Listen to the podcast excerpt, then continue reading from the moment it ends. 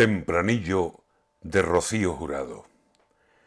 Dieciséis años muerta y aún no conoce el descanso.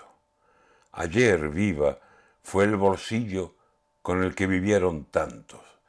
La adoraban como virgen que se prodiga en milagros y fue generosa y buena, siempre dando, a todos dando.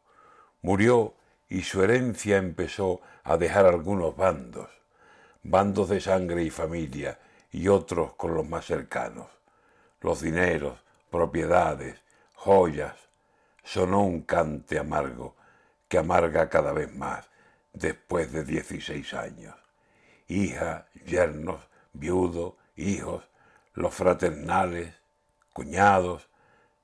Da pena ver que el dinero y lo que ha acarreado es lo único que importa, aunque digan lo contrario. ¿Cuándo por fin dejarán en paz a Rocío Jurado?